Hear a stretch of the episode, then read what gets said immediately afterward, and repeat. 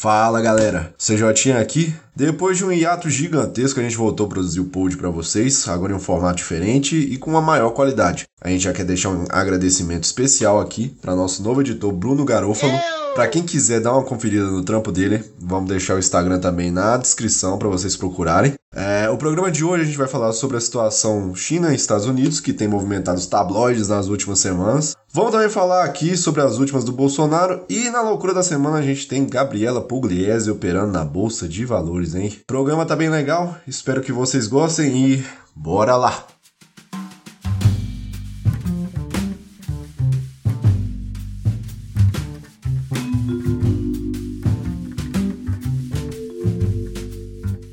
Bom dia, boa tarde, boa noite, meu pessoal. Está começando mais um Dois Caras. Dessa vez, agora vai, porque agora temos editor, temos profissional para fazer tudo que precisamos para as nossas edições. Aqui quem fala é o Vilela e estou aqui com meu mano CJ. E aí, galerinha, beleza? Como é que vocês estão? Espero que todos estejam bem aí nesse mundo caótico nosso aí. Falar em mundo caótico, vamos falar sobre guerras, explosões, matança, hackers. E para quem já pegou, já entendeu tudo sobre o que eu estou falando, estamos falando sobre a tal Guerra Fria 2.0. Alguns estão chamando o conflito entre Estados Unidos e China como sendo a nossa segunda Guerra Fria, muito guiada pelo lado comercial, né? Mas também, nessa semana, Donald Trump acusou os chineses de estarem hackeando dados americanos para conseguir desenvolver a cura para o Covid-19. Fala aí, CJ, o que, que você tem para falar sobre esse assunto bombástico? É isso aí, Vilelinha. Depois de uns 50 anos sem gravar, né? Agora nós vamos gravar e a gente vai voltar em grande estilo aí para a galera que escuta a gente, mas organizado, podcast e com uma frequência de episódios maiores, né? Mas então, vamos falar sobre esse assunto aí da, da China e dos Estados Unidos, que tem movimentado muito as últimas semanas. Basicamente, para quem não sabe, há um tempo a China e os Estados Unidos encontram problemas entre si, referente a uma guerra comercial que os dois estavam tendo. Está muito relativo a tarifas que de determinados produtos que eram comercializados entre os dois. Até então estava só nesse campo estava tendo uma guerra tarifária, e até o começo do ano tudo que se falava era isso, que era uma situação plenamente econômica. Só que com o coronavírus, com há pessoas que falam também que isso seja, seja relativo às eleições dos Estados Unidos, tudo isso aí desencadeou várias situações que agora o, as relações entre a China e os Estados Unidos estão muito, muito, muito abatidas. Teve um fechamento, né, Vilela, do, do consulado dos Estados Unidos da China, e agora essa semana também teve o fechamento de um consulado dos Estados Unidos na China. E há acusações de invasões hackers por parte da China para roubar dados de vacina do Covid. Está uma situação muito complicada. E esse fato levou as bolsas dos, dos países, as bolsas globais, a afundarem drasticamente essa semana. Tá tudo uma bagunça. Esse negócio de falar que é uma Segunda Guerra Fria eu concordo só pelo fato de ser uma guerra travada entre dois países, entre duas potências mundiais, que não envolva, vamos dizer assim, uma morte em massa de pessoas é, por meio de armamento ou meio de qualquer outra coisa. Porém, contudo, todavia, se a gente fosse olhar a relação que existia entre os Estados Unidos e a União Soviética na Primeira Guerra Fria não existia, né? É, o que o rolê era esse, não existia. Era basicamente cada uma das duas potências querendo ser a melhor, querendo mostrar que o capitalismo ou socialismo ou seja lá qual for o pensamento que aquela potência utilizava fosse a verdade absoluta no mundo que iria prevalecer nos próximos anos. Diferente de hoje, porque a China e os Estados Unidos têm uma economia totalmente interligada uma com a outra. Tanto é que, se você for olhar os títulos americanos, a maior parte deles a China comprou, ou o povo chinês comprou. O que, que são títulos? Só para resumir, basicamente, os governos emitem dívida e fala assim: olha, gente, eu vou pagar essa taxa aqui durante esse período, e aí vocês me dão dinheiro de vocês. E aí, depois que é vencer, eu vou e pago, e aí todo mundo fica feliz. E assim o governo se, se sustenta, vamos dizer assim, além dos impostos, obviamente. E os títulos dos Estados Unidos estão grande parte na China. Além disso, se você for olhar, grande parte do consumo americano vem da China. As fábricas estão na China, a gente tem que lembrar disso. E se você perceber, basicamente o que os dois estão tentando fazer é se impor comercialmente mais do que o outro. Ou seja, os chineses querem que os produtos entrem na China sem imposto e os americanos querem que isso não aconteça e que existam barreiras tarifárias que ele, o Trump principalmente fala que é desonesta, é desleal a concorrência com os chineses, né? E por isso ele não quer que os produtos chineses entrem no, nos Estados Unidos. Ele fala que isso é, uma, é um problema, né? É, é algo que rouba os empregos americanos. É justamente isso, é uma, é uma questão de dominação econômica, né? A questão entre a China e os Estados Unidos. Até por isso está sendo aplicado esse termo de guerra fria, porque é uma guerra que não chega a ter um conflito bélico, é um conflito mais corporativo dessa vez, pode-se dizer dessa, dessa forma. É, então, para a gente listar aqui, a gente tem situações como indicações de roubo de, de, dados por aplicativos, tem a questão das disputas tarifárias, tem a questão de Hong Kong também, que influenciou muito aqui, porque teve uma aprovação de uma lei de segurança por parte do governo chinês que queria interferir, de certa forma, em Hong Kong. A China, por si só, é um país muito complexo, ele é muito vasto e tem regiões que têm certa autonomia. Então, é, é muito complicado entender como que ele funciona. E, ao mesmo tempo, é um país que tem um poderio muito grande é, geopolítico e econômico. Então, quando se cria uma tensão entre a China e qualquer outro país, é uma coisa que cria é, um certo dano nas economias globais, uma certa tensão. Mas é isso, basicamente estão aplicando esse termo de, de Guerra Fria, porque não é um, até então um conflito que venha a ter proporções militares, apesar de que tem algumas movimentações é, militares e tensões relativos à China com a Índia, a Austrália, já teve algum posicionamento dos Estados Unidos referente a isso também, mas esse é outra, é, chega a ser outro assunto. É outra frente aí de problemas que a China está enfrentando. Mas é, é isso. Parece que tem uma tensão, fica cada dia mais difícil de falar que não existe um problema entre as duas nações, e ela está é, visivelmente referente a questões corporativas, como tecnologia, economia, e até, de certa forma, política entre lideranças como o Trump e o Xi Jinping, né? É, sobre o comércio entre é, China e o resto do mundo, né? Você pode ver que todo o mundo basicamente ou fornece algo para a China ou compra algo da China.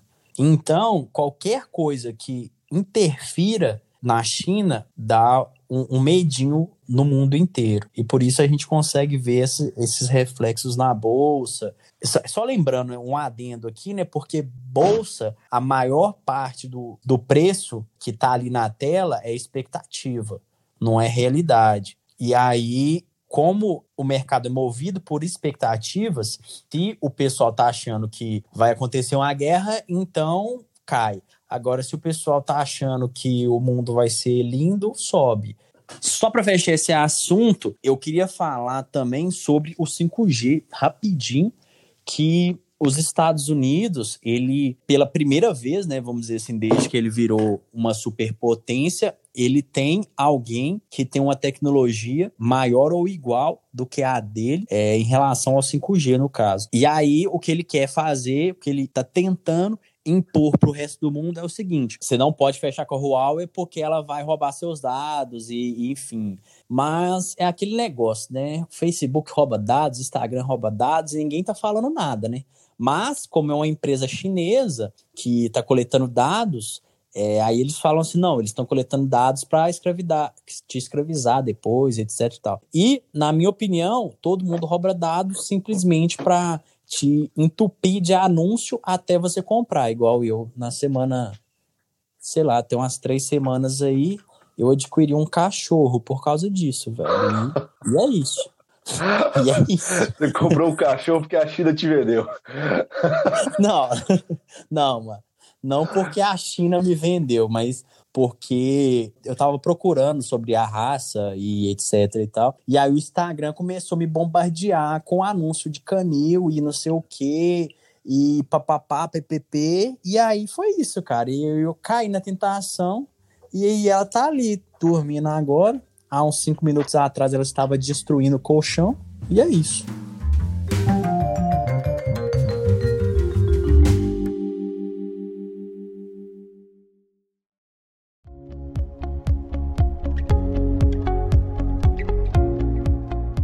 É, galera, o mundo não está legal, não está bacana.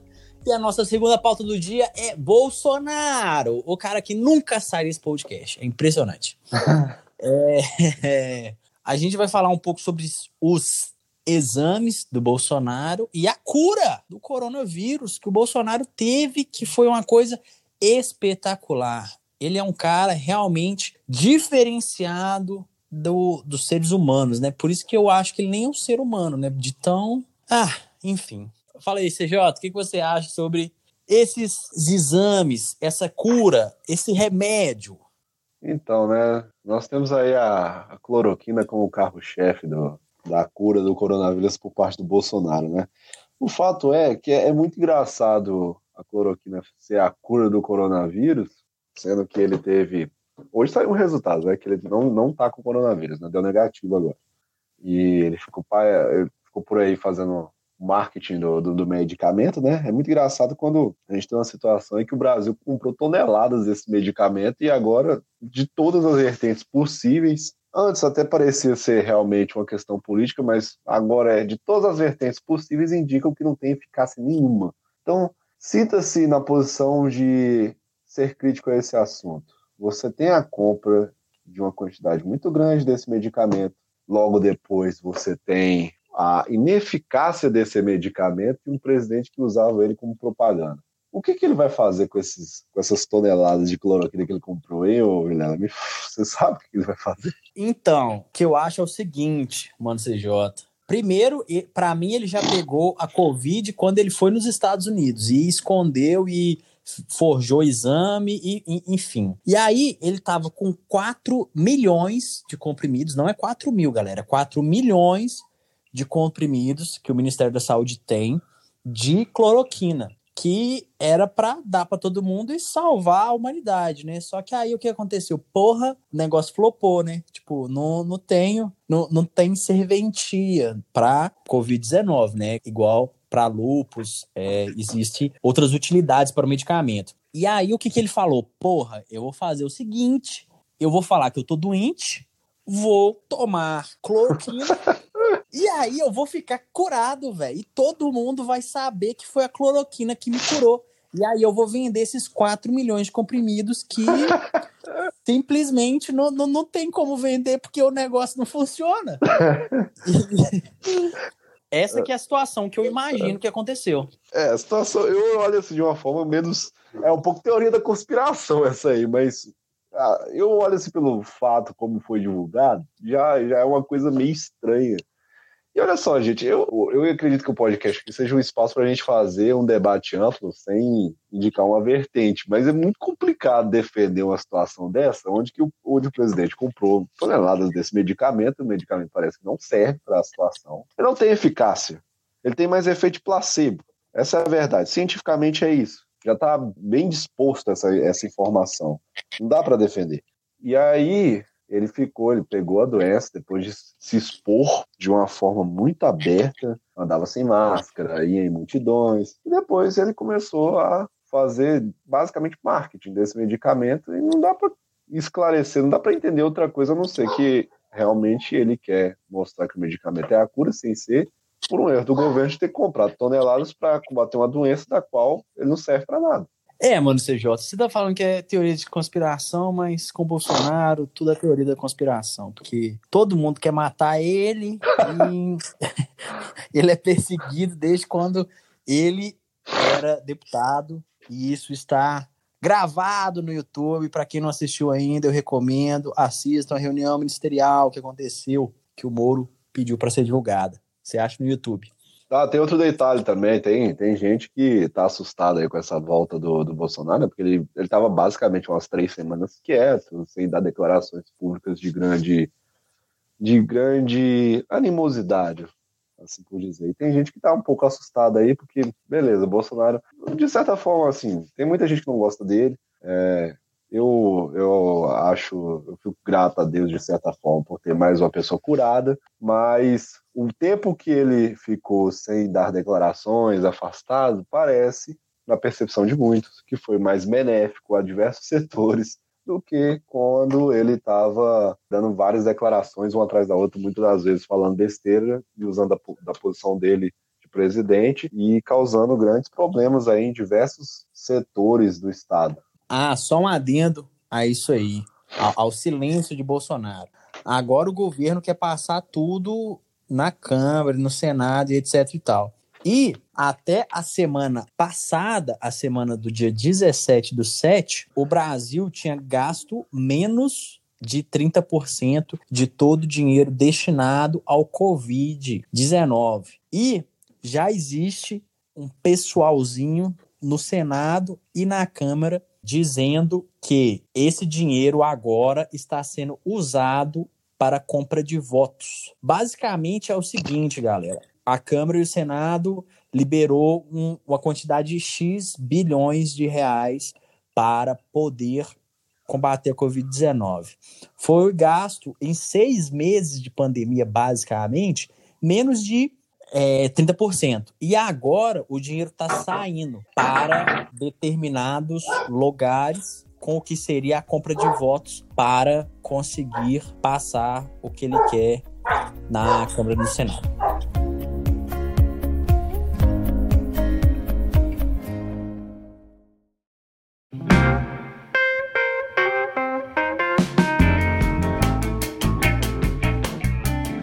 E é isso aí, galera. Agora vamos para a nossa loucura da semana, onde nosso amigo CJ vai trazer aquela noticiazinha estranha, diferente, ou nem sei o que eu posso falar sobre essas notícias que o nosso amigo traz. Fala aí.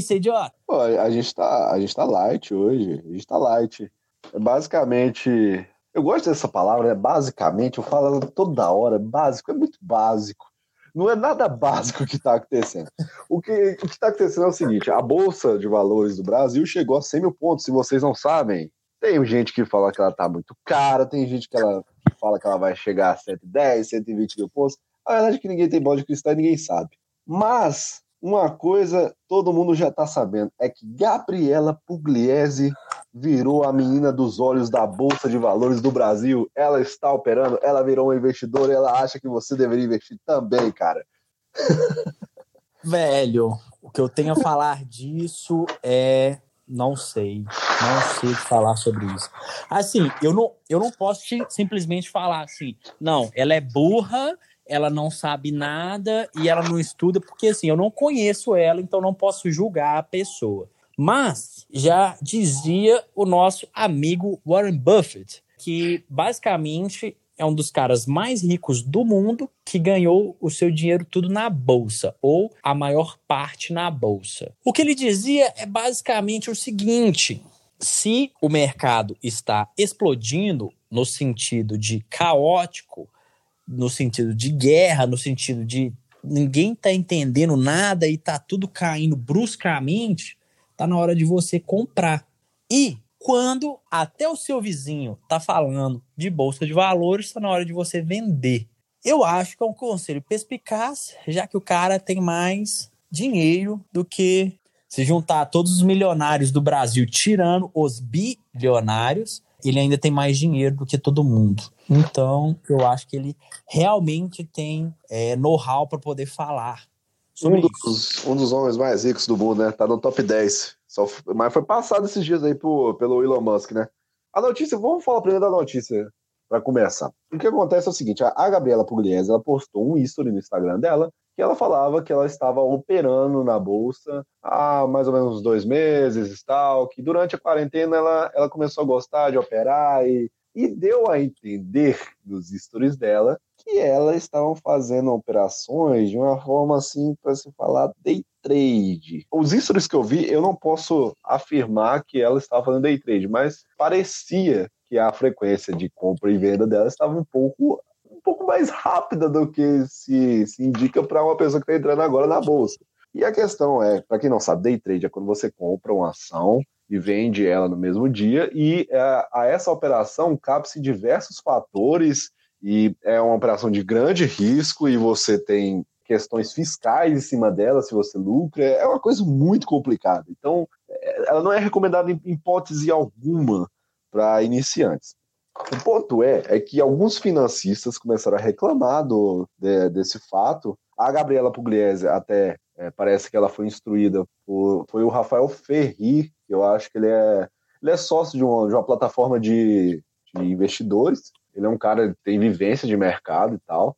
É, algumas pessoas achavam que era uma situação que ele estava fazendo marketing com isso dela, mas parece que não é, realmente ela estava operando. O ponto é que alguns financistas ficaram um pouco irritados com isso, porque foi uma divulgação, agora que está tendo uma expansão muito grande do, do acesso de pessoas físicas na Bolsa, foi uma forma de informação que colocava a, a operação de day trade, a operação, talvez, operações corriqueiras na Bolsa como sendo algo simples e que tivesse, de certa forma, um lucro muito rápido ou um lucro muito cabível para o momento, foi entendido como se fosse uma coisa muito simplista, para se dizer. E aí alguns financistas ficaram um pouco irritados. Eu me incomodo um pouco essa pegação no pé da, da Pugliese. Eu vejo, tá certo, a Pugliese é um pouco polêmica, é polêmica, assim, tem, tem música lá do, do João Brasil lá, ei Pugliese, deixa eu comer maionese. O ponto é o seguinte, eu acho que o pessoal pega no pé dela demais. Beleza, ela foi cancelada aí uns três meses atrás porque ela tava saindo, tava dando rolê no meio da pandemia. Agora todo mundo tá dando rolê, coitado da menina, velho. Entendeu?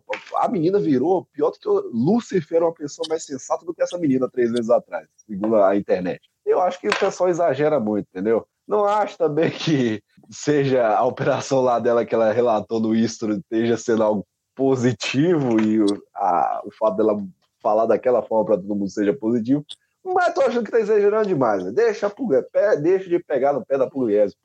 Então, para mim é o seguinte: é basicamente o pessoal pegando no pé dela por ela ser uma mulher bonita e julgando a capacidade dela por causa dessa beleza, né? Vamos dizer assim.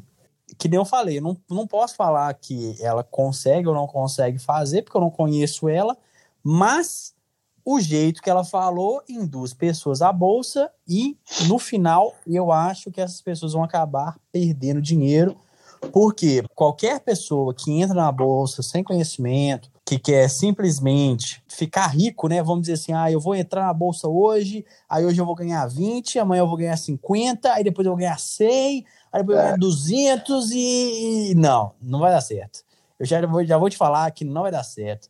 Ninguém, ó, eu vou falar, ninguém, se existir alguém que consegue ganhar todos os dias na bolsa, eu dou o meu cu. Eu dou o meu cu. Olha lá, ó, tem que consegue, cara. Tem neguinho que consegue. Pera, pera, pera, pera. Deixa, deixa eu definir um período. Deixa eu definir um período. Se o cara conseguir ganhar todos os dias, sair positivo todos os dias durante seis meses, eu dou meu cu. Pô, eu, eu vou falar assim que eu não dou o cu, não, mas eu vou bater palma pra esse cara, bicho, porque.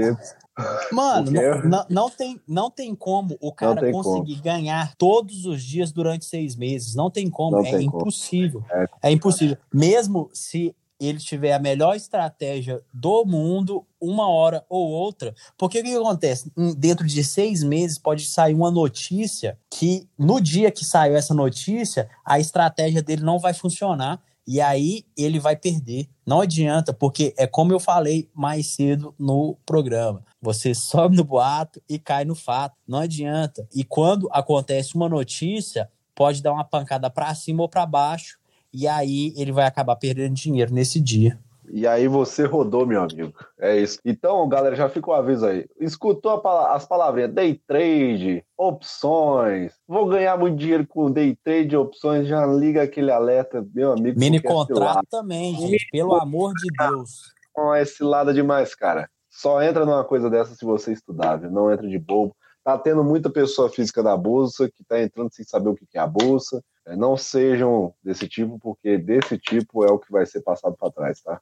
E outra, Bolsa de Valores é lugar onde o Estado está de olho. Tem tributo, tem taxa, tem imposto, tem tudo, tá? Então estudem antes de mexer com Bolsa de Valores. A Gabriela Pugliese, ela tá muito bem acompanhada, porque o Ferri lá, o Rafael Ferri, pelo menos foi, pareceu que era ele que estava instruindo ela, ele é um cara muito fera. Mas nós que somos pobres mortais, quebrados, não temos um lugar onde cair, a gente tem que estudar na marra mesmo, então tomem cuidado com isso aí antes de se meterem na Bolsa de Valores do Brasil. É isso aí, galera. Esse foi mais um Dois Caras. Espero que vocês gostem da nossa nova repaginada, né? Vamos, vamos colocar isso para frente.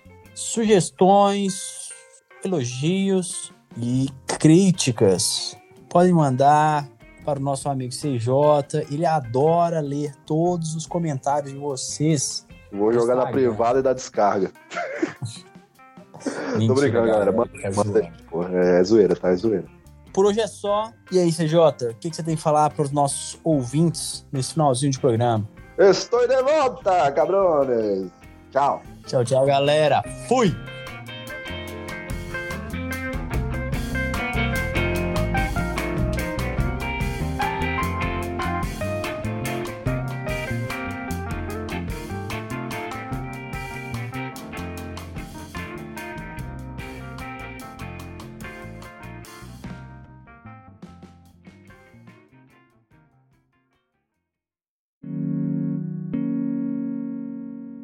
Este podcast foi editado por Bruno Garofalo.